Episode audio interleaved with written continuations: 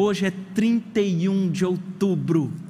31 de outubro. E 31 de outubro é muito conhecido por todos nós.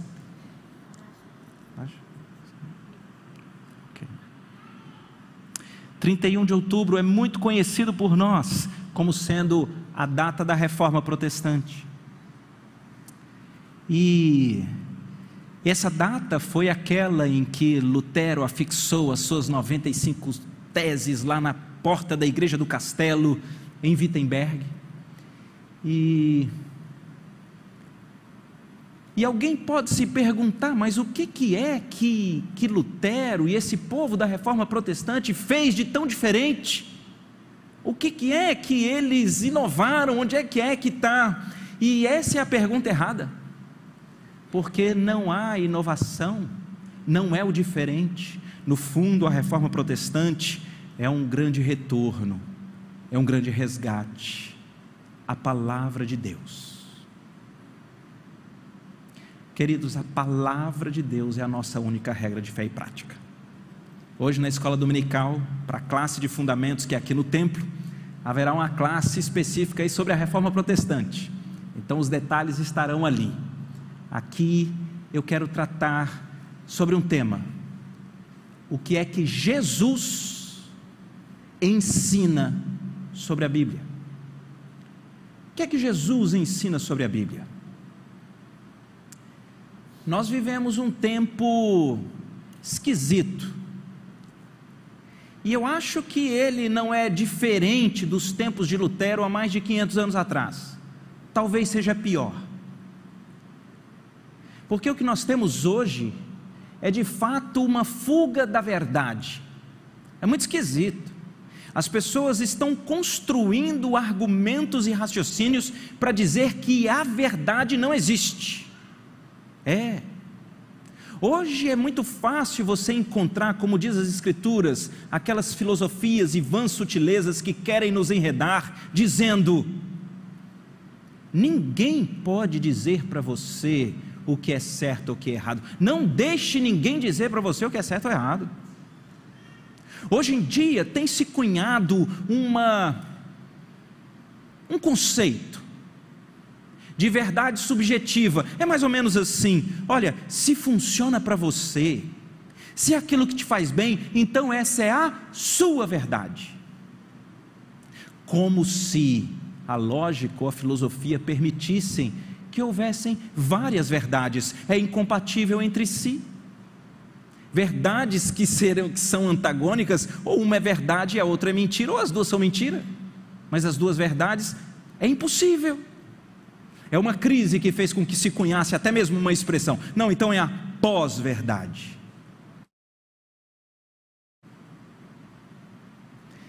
O meu desejo é que a gente vá às Escrituras para aprender com Jesus. Que é que Jesus ensina sobre a Bíblia. Se você está aí com a sua Bíblia, abra lá em Mateus no capítulo 5.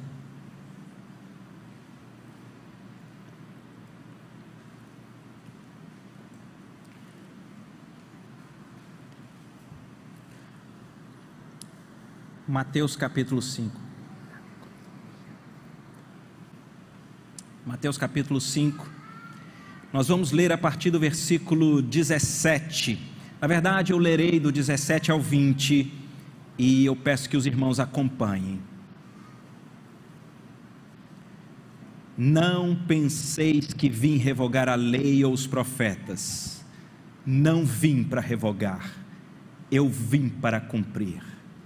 Porque em verdade vos digo que até que o céu e a terra passem, nenhum i ou um tio jamais passará da lei, até que tudo se cumpra. Aquele, pois, que violar um destes mandamentos, posto que dos menores, e assim ensinar aos homens, será considerado mínimo no reino dos céus Aquele, porém, que os observar e ensinar, esse será considerado grande no reino dos céus.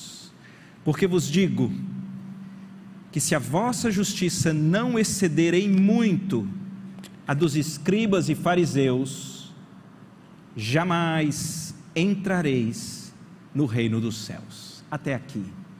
Senhor, a tua palavra foi lida. O Senhor precisa fazer alguma coisa. O Senhor precisa abrir os nossos corações. O Senhor precisa falar conosco. É o que eu lhe peço, Pai, em nome de Jesus. Amém. Nessa passagem eu quero estudar com vocês aquilo que Jesus nos ensina sobre as Escrituras.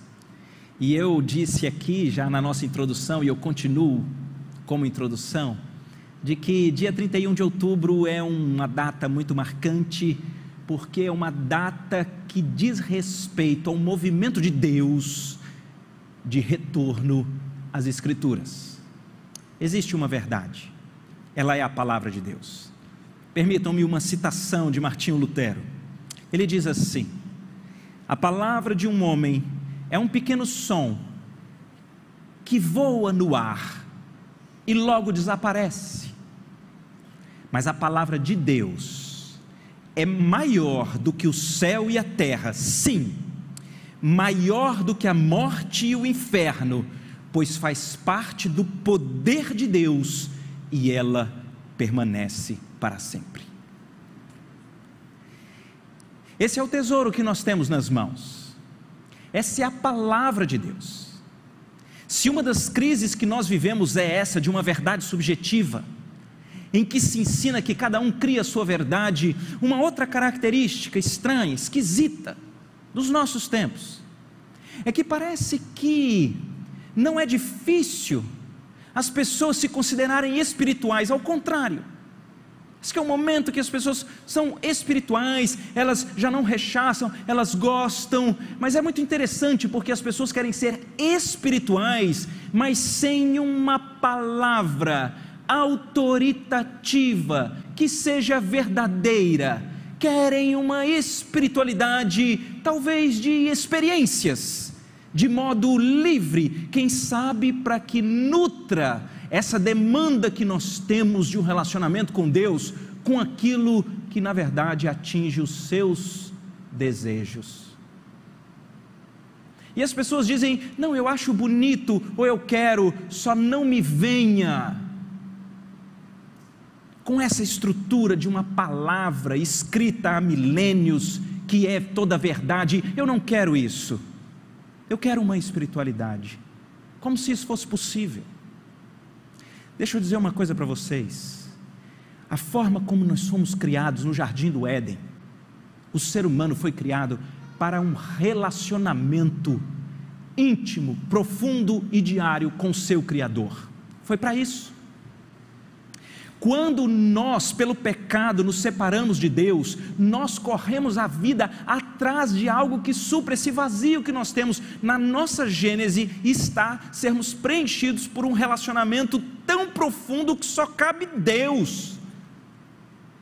Mas quando você não tem esse relacionamento profundo, você tem essa coisa, eu preciso de algo, e muitas pessoas tentam encontrar esse algo em qualquer outra coisa que não Deus e não supre não supre, continuará patinando, patinando sem estar pleno, porque foi para isso que nós fomos criados um relacionamento com Deus. E tem uma marca curiosa. Relacionamento, nós sabemos por experimentação, relacionamento ele existe de modo profundo quando há palavra. Tem que ter comunicação. Você, você parece que só percebe que um relacionamento ele é profundo ou verdadeiro quando você pode falar e quando você escuta a palavra. Esse é um jeitinho que Deus nos fez, ou não é assim? Já viram como é que nós somos estranhos e esquisitos?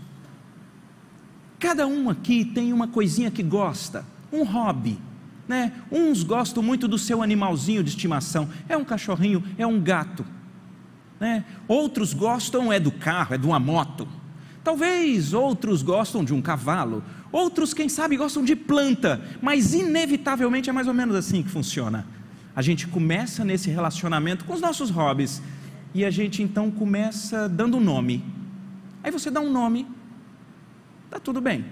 Daqui a pouco você começa a falar Você pega o cachorrinho e fala: E aí, como é que você está? E gente que eu conheço que tem uma mão boa para planta, faz a planta fica linda, aquele negócio lindo, e a pessoa gosta tanto, mas como é relacionamento? É falar e a pessoa começa a dar bom dia para a planta. E aí, minha querida, que orquídea linda, você está mais linda hoje. E o grau máximo é quando então a gente faz de conta que está ouvindo de volta, né? É. É, você fala, né, com o seu animalzinho de estimação. E aí, como é que tá? Tá com fome? Eu sabia. Muita não tá? Ah, e você conversa, conversa com a plantinha. Você tá bem? Tá com sede, querida? Eu vou trazer sua água. E a gente conversa, sabem por quê? O ser humano tem esse negócio. Nós precisamos de um relacionamento em que tem palavra. E aqui vou deixar uma manifestação de tristeza minha com a sociedade. Pelo menos lá de onde eu fui criado em Brasília, tinha uma expressão que dizia que quem fala muito dá bom dia a cavalo. E eu tenho uma tristeza porque eu converso é com cavalo. Eu gosto. Eu tenho um cavalo. Eu converso com ele e eu escuto tudo. Porque essa coisa esquisita é um jeitinho que Deus nos fez. Nós precisamos de um Deus que a gente fala com Ele e que Ele fala conosco. E Deus é tão bom que Ele sabe esse nosso jeitinho, que Ele revelou a Sua palavra. E ela está aqui porque é Deus falando conosco. Isso é tão especial. É por isso que nós somos o povo da palavra. É por isso que eu particularmente gosto quando converso com alguém, gente chegando e fala, eu gosto porque essa igreja é da palavra. Sabe por que você gosta? porque é o próprio Deus se relacionando com você. Então vamos para o texto. O que é que Jesus ensina sobre a palavra? E eu quero olhar para esse texto e caminhar um pouquinho aqui sobre essa doutrina de Jesus sobre as Escrituras. Você não vai encontrar um momento, um capítulo que vai abrir assim. Então Jesus vai explicar sobre a doutrina sistemática a respeito da inerrância, infalibilidade, insuficiência das Escrituras. Você não vai encontrar isso, mas você vai encontrar, como em textos como esse que nós lemos, algo profundo a respeito daquilo que Jesus crê e ensina sobre as Escrituras. Aqui o meu primeiro ponto é que Jesus deixa claro que as Escrituras elas são a palavra de Deus. O que Jesus ensina sobre a Bíblia é que ela é uma palavra de Deus eterna. O que ele ensina é que ela é uma palavra de Deus eterna, inerrante e poderosa. O que Jesus nos ensina sobre a Bíblia, quando Jesus fala a lei e os profetas, ele está fazendo um corte de toda a Bíblia que o povo judeu tinha na época, que é todo o Velho Testamento. E o que é que ele diz? Preste atenção. Jesus usa uma expressão no versículo 18, porque em verdade vos digo, é como se fosse alguém dizendo: Ei, você está aqui comigo, chamando para você ouvir, até que o céu e a terra passem, nem um i ou um tio jamais passará da lei até que tudo se cumpra. Aqui nós temos o Senhor Jesus dizendo que essa palavra ela é eterna e ela é a verdade completa, ela é suficiente. Por quê? Porque Jesus é cirúrgico na sua metáfora, porque o i que é traduzido para nós, diz respeito à menor letra do hebraico. O tio é um sinalzinho gráfico mínimo. O que Jesus está falando é que esta palavra ela é tão eterna, tão suficiente, tão verdadeira e tão poderosa que nem a mínima letra ou mínimo acento podem ser retirados dela. Você consegue perceber a dimensão da relevância e da importância que o Senhor Jesus está trazendo para as Escrituras. E digo mais: muitas pessoas acabam dizendo que com o Novo Testamento até joia, a minha bronca é com o velho. Pois deixa eu, me diz, deixa eu dizer uma coisa: vai resolver essa bronca com Jesus porque é Jesus que está dizendo que ele que não veio revogar e sim cumprir toda a lei e os profetas, todo o Velho Testamento, ele está dizendo: nada tira, nada mexe, é eterno. E atenção, olha a expressão: tudo dela se cumpre. Essa é uma expressão que deve nos chamar a atenção, porque talvez livros possam ser verdade, né? A Bíblia não é verdade nesse sentido de algo que pode ser verificável. Não, é totalmente diferente. Imagine que você, na sua casa, você tem um livro de receitas. Ele é capa dura, ele é grande, muito bonito, está lá na cozinha. Tem pudim, tem risoto, ele é todo verdade. Mas esse livro estando lá, vai explodir um risoto? Vai sair um pudim? Quem é que sabe, hein? O livro não garante mas Jesus está dizendo que a Bíblia garante. Jesus diz: prestem atenção, até que os céus e a terra passem, nenhum i, nenhum tio serão subtraídos, passarão, até que tudo se cumpra. A palavra de Deus ela tem um poder diferente, sabe por quê? Porque as profecias que nela se contêm, elas se cumprem. Sabem por quê? Porque as exortações que nela existem, elas permanecem até o fim. Sabem por quê? Porque as promessas que nós temos nas Escrituras, elas não cairão, elas não sufragarão, elas são eternas e se cumprem. É por isso que a visão do Senhor Jesus sobre as Escrituras, ela é muito acima do que talvez você imaginava.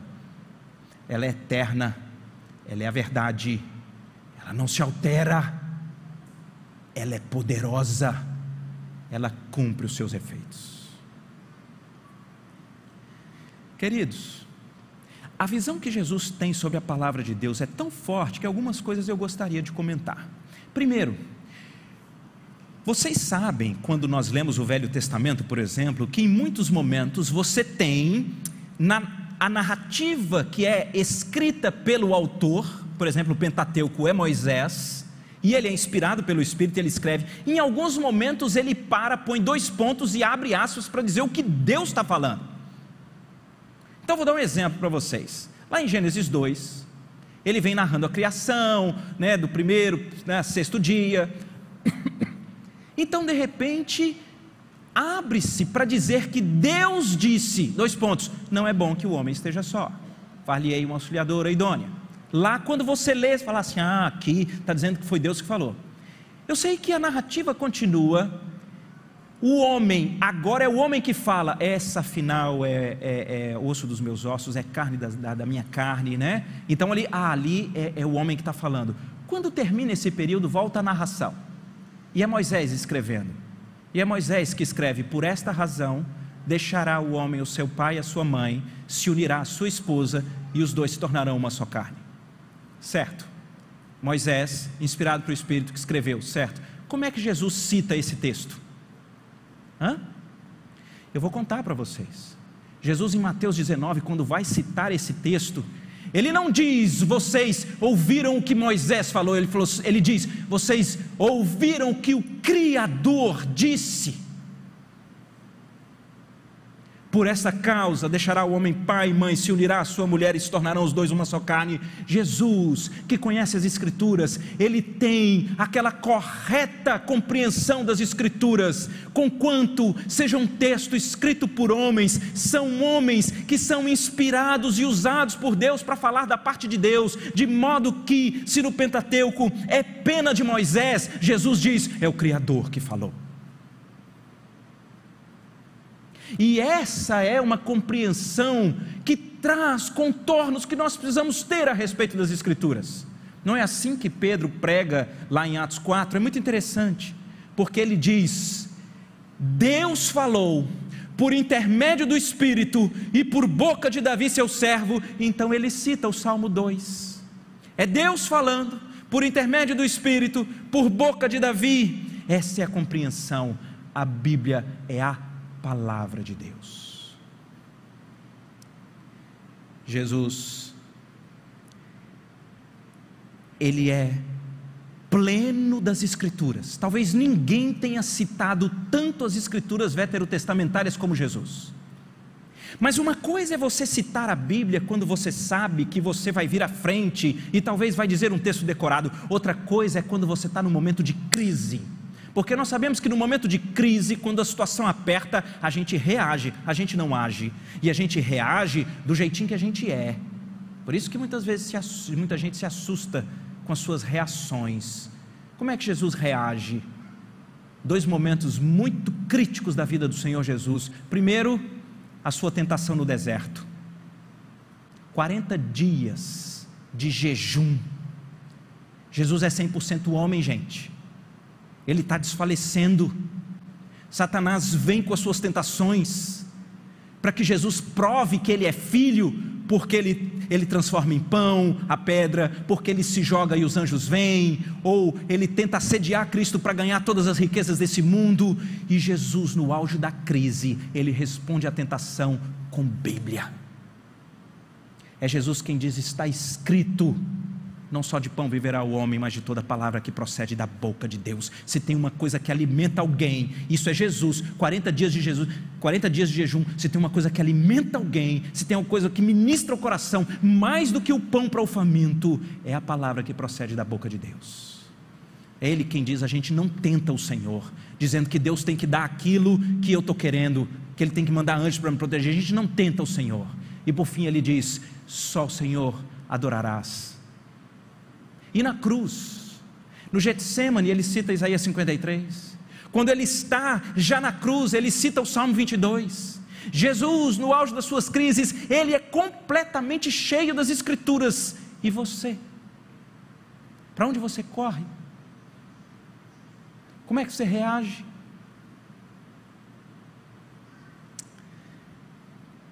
Jesus traz contornos tão poderosos para a palavra de Deus que ele chega a contar uma história, ela é muito curiosa.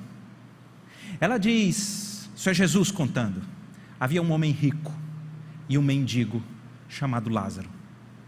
E Jesus então diz que ambos falecem, e o rico, perverso, ele é levado pelos demônios para o inferno. Mas ele afirma então, Jesus contando essa história, que o mendigo é levado pelos anjos para o seio de Abraão. Nessa história que Jesus está contando, ele diz que aquele rico em tormentos no inferno, ele tem uma grande sacada. E ele então olha ao longe, ele vê o pai Abraão como uma, como uma antropomorfia aqui do próprio Deus. E, e, e o rico no inferno, ele tem uma grande sacada. Ele fala assim: Oh Deus, eu já sei como é que nós vamos resolver a, a, a questão espiritual das pessoas. Vamos fazer o seguinte: faz com que eu ressuscite, que eu volte da tumba. Eu tenho certeza, é batata. Se eu levantar da tumba e eu for para os meus parentes, para a minha cidade, as pessoas vão ficar impactadas e eu vou dizer para elas: cuidado. Gente que não tem o Senhor vai para o inferno e o Senhor vai ver, e eles vão ouvir e vai todo mundo resolver a sua vida com Deus. E Jesus, que está contando a história, diz que o próprio Deus olha para essa proposta e diz: não vai funcionar, porque eles já têm a lei e os profetas. Se eles não ouvirem a lei e os profetas, ainda que um morto se levante da tumba, eles não ouvirão. Sabe por que Jesus diz isso? Porque Jesus sabe que há um poder transformador nas palavras de vida das Escrituras Sagradas. Elas são mais poderosas para impactar a vida de alguém do que se um morto saísse da tumba para vir alertar a você sobre o perigo do inferno. Essa é a visão de Jesus. Então, antes de ir para o próximo ponto, deixa eu conversar com você. que talvez, meio sem perceber, tem sido enredado por filosofias e vãs sutilezas desse mundo, que são conformes os rudimentos do mundo, que vão pregando: é, é, é lindo seguir a Jesus, pode amar a Jesus, só não precisa concordar com, com essas coisas escritas, escritas há tanto tempo, coisas que elas foram para uma outra época, para uma outra cultura. Ou então você que é tomado por aquela, é, por aquele laço que diz, veja, na verdade, nós precisamos ler as escrituras com as lentes dos óculos da nossa cultura. Porque aí sim nós iremos compatibilizar. Eu quero pedir que você não venha arguir comigo, vá conversar com Jesus porque é Ele quem diz que nenhum i, nenhum tio passa de toda a lei e os profetas, até que os céus e a terra passem, e tudo vai se cumprir. E Ele tem a palavra nos seus momentos de crise, Ele tem a palavra como sendo aquilo que perscruta, discerne entre alma e espírito, juntas e medulas, como diz o escritor dos Hebreus. Jesus é quem passa para nós a compreensão de que a Bíblia, ela é a palavra de Deus, eterna, suficiente, inerrante, poderosa, transformadora. É Jesus quem tem essa visão. Vai conversar com Ele. E se toda a lei e os profetas são o modo pelo qual Deus revelava a sua manifestação no Velho Testamento, o escritor de Hebreus diz: Havendo Deus outrora fará, falado de muitas vezes, de muitas maneiras aos nossos pais pelos profetas, hoje Ele nos tem falado por intermédio do Seu Filho. Ele é o herdeiro de todas as coisas, Ele é a exata expressão do seu ser, e Ele faz tudo conforme a Sua palavra. Queridos, deixa eu dizer para vocês, nós temos em nossas mãos um milagre, um tesouro, é a Bíblia Sagrada, ela é a palavra de Deus. Mas o segundo ponto, se ela é a palavra de Deus, o segundo ponto que Jesus deixa claro é que ela é cristocêntrica. Eu achei esse nome bonito. Cristocêntrica. Toda a escritura, ela é a respeito de Cristo o tema principal das Escrituras é Cristo. Vejam, outra passagem de Jesus. A Bíblia diz que Jesus agora é ressurreto. Ele já foi visto pelas mulheres. Ele foi visto pelos discípulos. Mas em Lucas, no final, acho que capítulo 26, há uma narrativa curiosa. Dois discípulos estão arrasados, arrasados eles estão indo embora para sua aldeia de Emaús e eles estão tristes, e Jesus se põe do lado deles. Então Jesus diz: Por que, que vocês estão tão tristes? Diz, Só você que não sabe. O Messias que nós acreditávamos ser o Messias prometido morreu. Tem umas mulheres aí falando que foram lá na tumba e ele não está, uns discípulos, mas nós achávamos que ele viria como um poderio político, que ele nos livraria da tirania de Roma, que ele estabeleceria Israel como um império, um império potente, mas não aconteceu nada disso. Jesus, com o amor e a firmeza que lhe é peculiar, olha para aqueles dois discípulos honestos e tardos de coração para crer. Não era necessário que se cumprisse tudo o que havia sido dito a respeito do Messias. E então, em Lucas 26 tem um texto lindo, porque diz que Cristo, no caminho com aqueles discípulos, ele começou por Moisés, por todos os profetas, e expunha-lhes tudo que a seu respeito constava em todas as Escrituras. Gente, que vontade que eu tenho de, de, de pegar uma máquina do tempo, de ir lá para aquele caminho porque Jesus, Ele agora está botando as lentes com as quais nós lemos o Velho Testamento, as lentes de Cristo, e Ele está percorrendo, veja, todos os profetas, todo Moisés para revelar aos discípulos tudo que a respeito dele havia nas Escrituras. Isso tem que mudar a forma pela qual nós nos aproximamos das Escrituras. Lembrem-se disso, a Bíblia é toda sobre Cristo. Nós começamos aqui o um momento de pastoreio nessa semana, o livro de Juízes. O livro de Juízes é ruim demais. Misericórdia. É um tanto de narrativa de tanta coisa feia. É, é, é, é sério. E você pode ir para esse texto e ler como sendo uma narrativa de, ô oh, povinho, e você olhar, não gosto disso aqui não. Ou você pode parar e perceber que juízes é sobre a facilidade como o povo de Deus ele é influenciado por culturas pagãs à sua volta.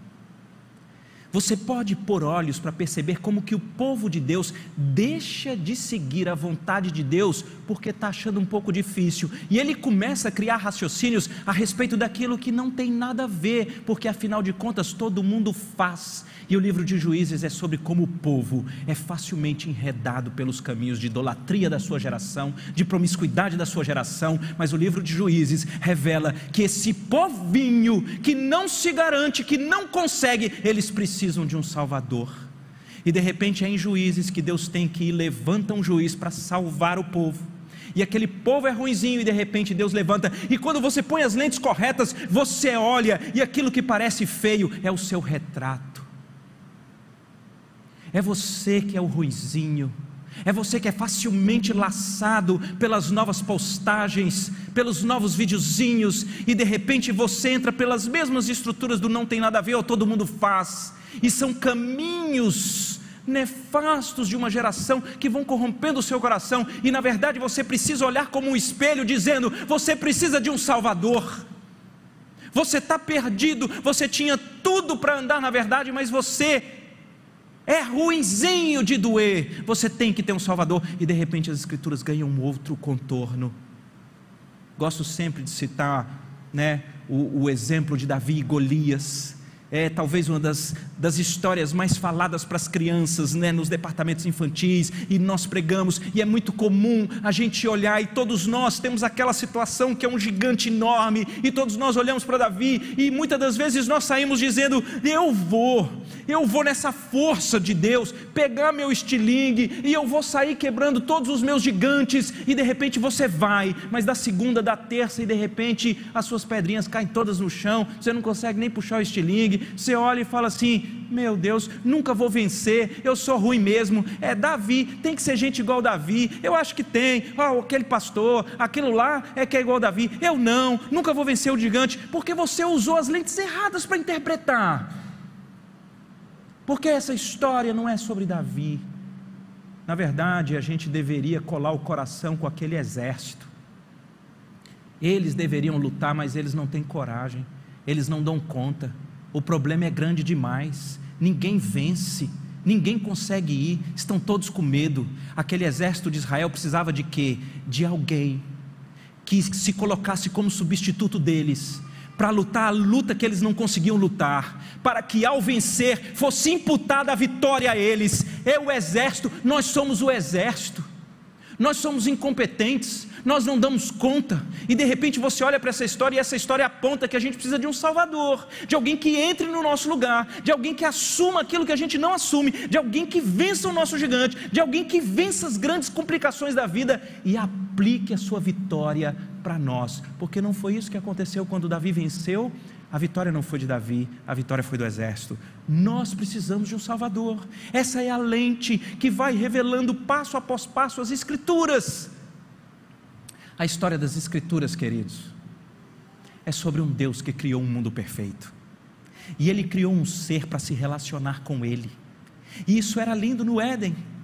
A Bíblia diz que a glória de Deus na viração do dia estava com eles. O problema é que o ser humano, ele quis se tornar então o mestre da sua existência, o protagonista da sua história.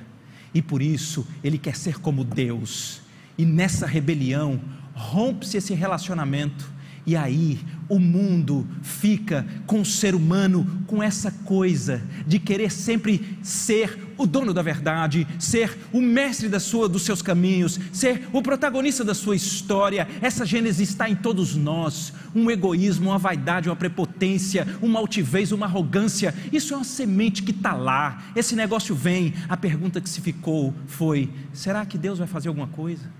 Será que esse relacionamento pode ser restaurado? Fato é, queridos, que a narrativa do, do homem sem Deus é uma narrativa terrível. De repente, séculos depois, Deus encontra um homem, Moisés, e há toda uma história linda a respeito do seu chamado e como ele vai libertar o povo.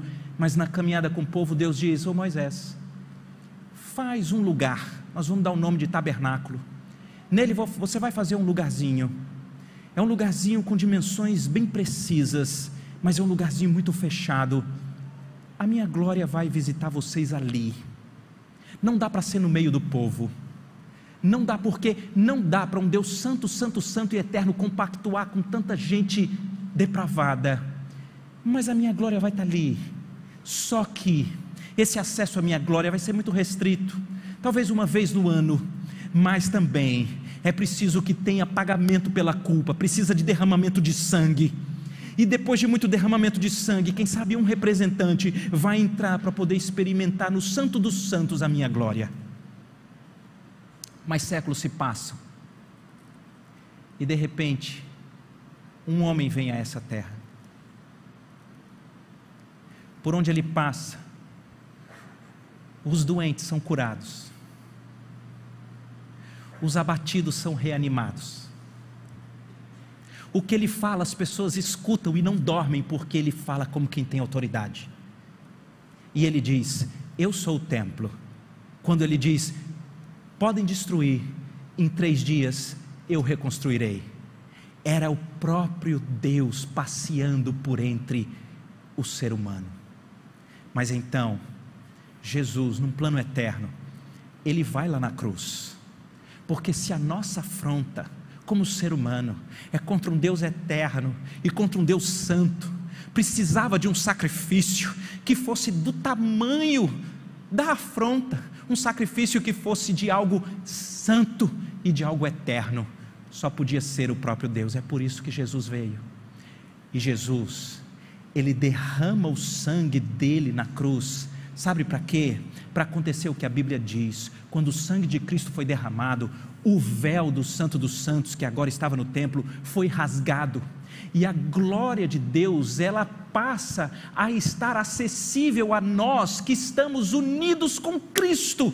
É por isso que a Bíblia passa então a dizer que nós agora somos o templo do Espírito, nós aqueles que cremos no Senhor Jesus. Jesus é quem veio para ser a resposta àquela pergunta: vai ter alguma forma de uma reconciliação de Deus e a sua glória com o homem? É Jesus. Só que a história ainda não terminou. A história diz que Jesus voltou, ressurreto, para o Pai, preparando morada para que onde Ele esteja, estejamos nós também.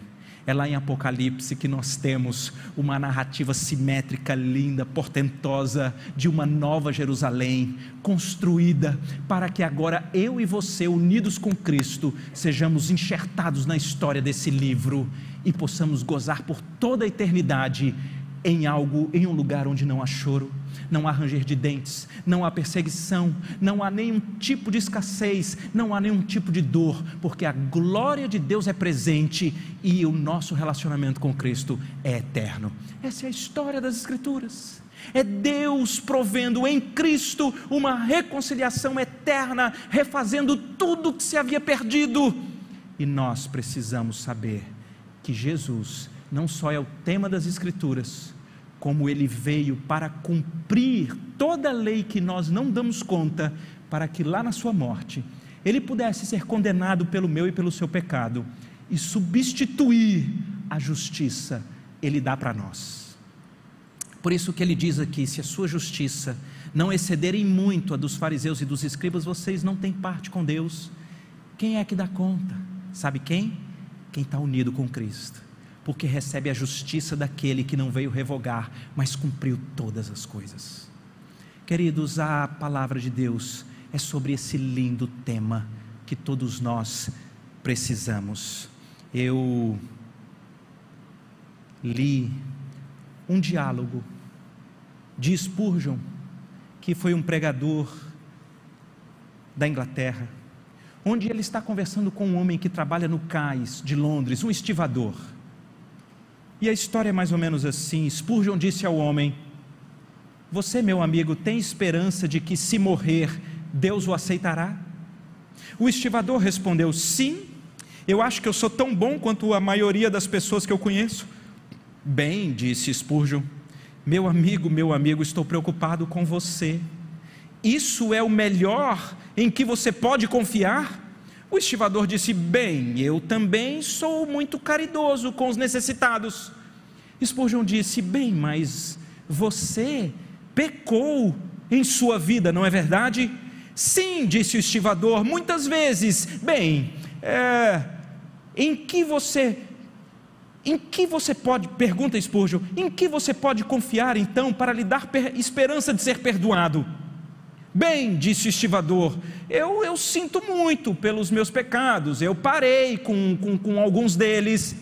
Spurgeon então disse: Agora, meu amigo, suponha que você tem uma dívida com o dono da mercearia, com quem você negociou e comprou seus mantimentos. Então você vai dizer ao dono: Olha, senhor, eu lamento porque eu não posso pagar por todos esses bens que eu devo, mas eu vou te dizer que eu sinto muito. E eu prometo que eu vou tentar, das próximas vezes, é, pagar a minha dívida contigo. Ele aceitará isso? Bem, disse o estivador, é claro que ele não vai aceitar isso. Espúrgio então disse: se ele não aceita isso, se ele não perdoa a sua dívida, com base nesse tipo de lamento, com base nesse tipo de declaração, você acha que pode tratar o grande Deus dessa mesma maneira? Como você nunca trataria um dono de uma mercearia? Bem, disse o estivador, o que, que eu posso fazer? Espúgio responde: Eu preciso lhe dizer tão claramente quanto eu posso, que o Senhor Jesus tomou o lugar dos pecadores e pagou integralmente a dívida com a sua vida, para que aqueles que confiam nele e descansam em seu sangue e na sua justiça encontrem perdão e paz. Esse é o Evangelho, meu amigo. Jesus Cristo cumpriu toda a lei e os profetas, e isso é imputado a nós. Queridos, nós precisamos é do Evangelho. É por isso que eu caminho aqui para o nosso último ponto. Se o primeiro é que a Bíblia, na, no ensino de Cristo, é a palavra de Deus, inerrante, autoritativa, eterna e poderosa. Se no ensino de Cristo as Escrituras são cristocêntricas, elas revelam a necessidade de um Salvador para gente que não dá conta se a Bíblia revela que ele é condenado pelos meus pecados, pagando a minha dívida e dá a justiça dele, então o meu último ponto é: e o que que você deve então fazer com a Bíblia? O que que você deve fazer com ela? Deixa eu lhe dizer uma coisa, a Bíblia ela não quer e não precisa que você dê credibilidade a ela. É raso você pensar que o suficiente é apenas você dizer: é isso aí mesmo. Bom, bom mesmo, essa Bíblia é boa, é verdade, é poderosa, é boa. Não, não, não. A Bíblia precisa penetrar o mais íntimo do seu ser, porque ela contém as palavras que transformarão a sua existência.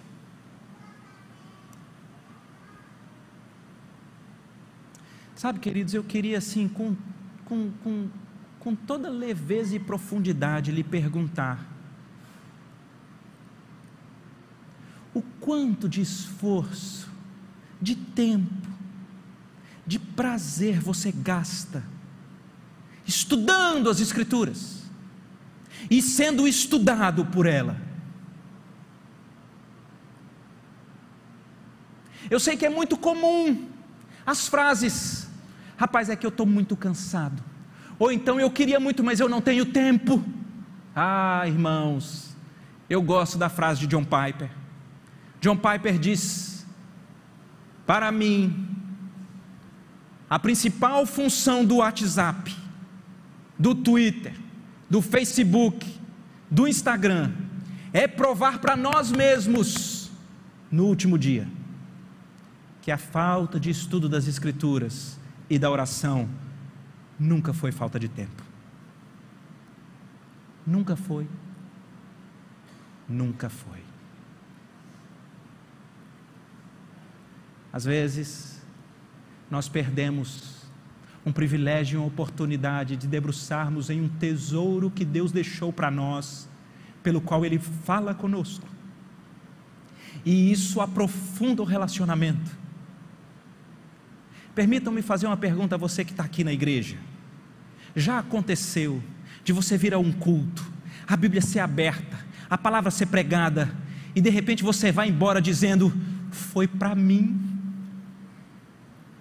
Foi para mim, não precisava ninguém ter ido à igreja hoje, eu entendi, foi comigo. Você já sentiu isso? Então você vai entender o que eu estou falando, é o que aconteceu com aqueles discípulos no caminho de Emaús. Quando Jesus então é, parte o pão, eles percebem que é Cristo e Jesus desaparece. A Bíblia diz que aqueles dois discípulos de Emaús, eles olham um para o outro e eles dizem: Cara, porventura não nos ardia o coração enquanto ele expunha as Escrituras? É um negócio especial, é um negócio diferente. Quando você se debruça as Escrituras e você sabe que é Deus falando com você. Quando você vem à casa do Senhor e de repente a palavra é aberta e você sabe, Ele está falando com você, e de repente isso aprofunda seu relacionamento. Isso é como diz a Bíblia, ela penetra para poder dividir juntas e medulas, para poder dividir alma e espírito, indivisível, ela perscruta, ela pau, explode, te transforma no poder desse evangelho. É por isso que nós lemos o Salmo 119 aqui no início. Ele diz: Ó, oh, quanto eu amo a tua lei, nela eu medito de dia e de noite. Ela é lâmpada para os meus pés, ela é luz para o meu caminho. O que é que você tem decorado? O que é que você tem falado nos momentos das crises? O que é que tem enchido seu coração? Saiba que quando você vai às Escrituras, você está se relacionando com o Deus Todo-Poderoso que proveu tamanha salvação e reconciliação em Cristo Jesus para lhe fazer nova criatura. Sabe por que, que as escrituras estudadas em profundidade elas nos estudam? Porque uma das verdades das Escrituras é que, conquanto nós não podemos fazer nada para sermos salvos, nós somos salvos pela obra e pelo mérito de Cristo. A Bíblia diz, lá em Romanos 8, aos que de antemão conheceu, a estes também os predestinou, para serem feitos conforme a imagem do seu Filho. Quando nós somos salvos e nós temos as Escrituras, a gente quer parecer com Jesus. E a Bíblia faz isso. Ela muda as nossas afeições. Quantas pessoas eu converso que eram é, é, é, enraizadas em vícios, em promiscuidades, em materialismo, em tanta coisa que não presta e de repente essas raízes são cortadas e a pessoa agora ela tem esse coração que aquece com a palavra de Deus que revela Jesus e ele quer parecer com Jesus, porque Jesus disse: aquele que conhece essa palavra, aquele que pratique, aquele que ensina essa palavra, esse é que é grande no reino dos céus. Se você está aqui e você ainda não experimentou o prazer de Deus falar contigo pela palavra, quem sabe hoje é o dia de você pedir ao Senhor Jesus para Ele habitar no seu coração para ele te ensinar o conceito que ele tem sobre a Bíblia, para que ele aqueça o seu coração quando você vai à palavra revelada.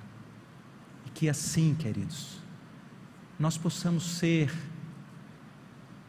estabilizados com a verdade, nós possamos ser firmados em um alicerce sólido, que não são as sutilezas as vãs filosofias desse mundo que poderão tragar nós temos a verdade. A verdade está revelada, a verdade liberta, a verdade revela a vida eterna.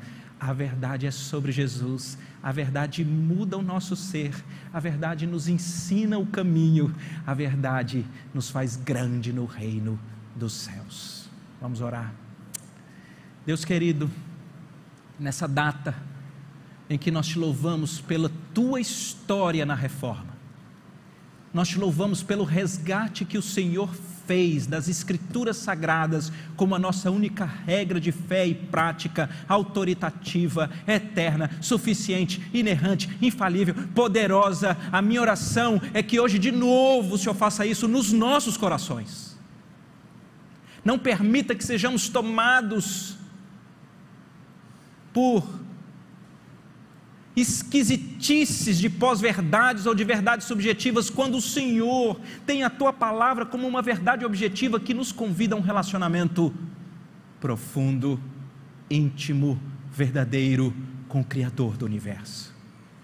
Aquece o nosso coração, ministra a nós, e que isso, Pai, possa nos fazer mais e mais parecidos com o Senhor Jesus, o nosso Salvador aquele que veio para trazer de volta é esse esse relacionamento pleno para o qual nós fomos criados, um relacionamento eterno com Deus. É em nome desse Cristo que morreu em nosso lugar, que pagou a nossa dívida, que foi condenado, que aplicou, imputou a nós a sua justiça, é em nome dele que nós oramos. Amém e amém.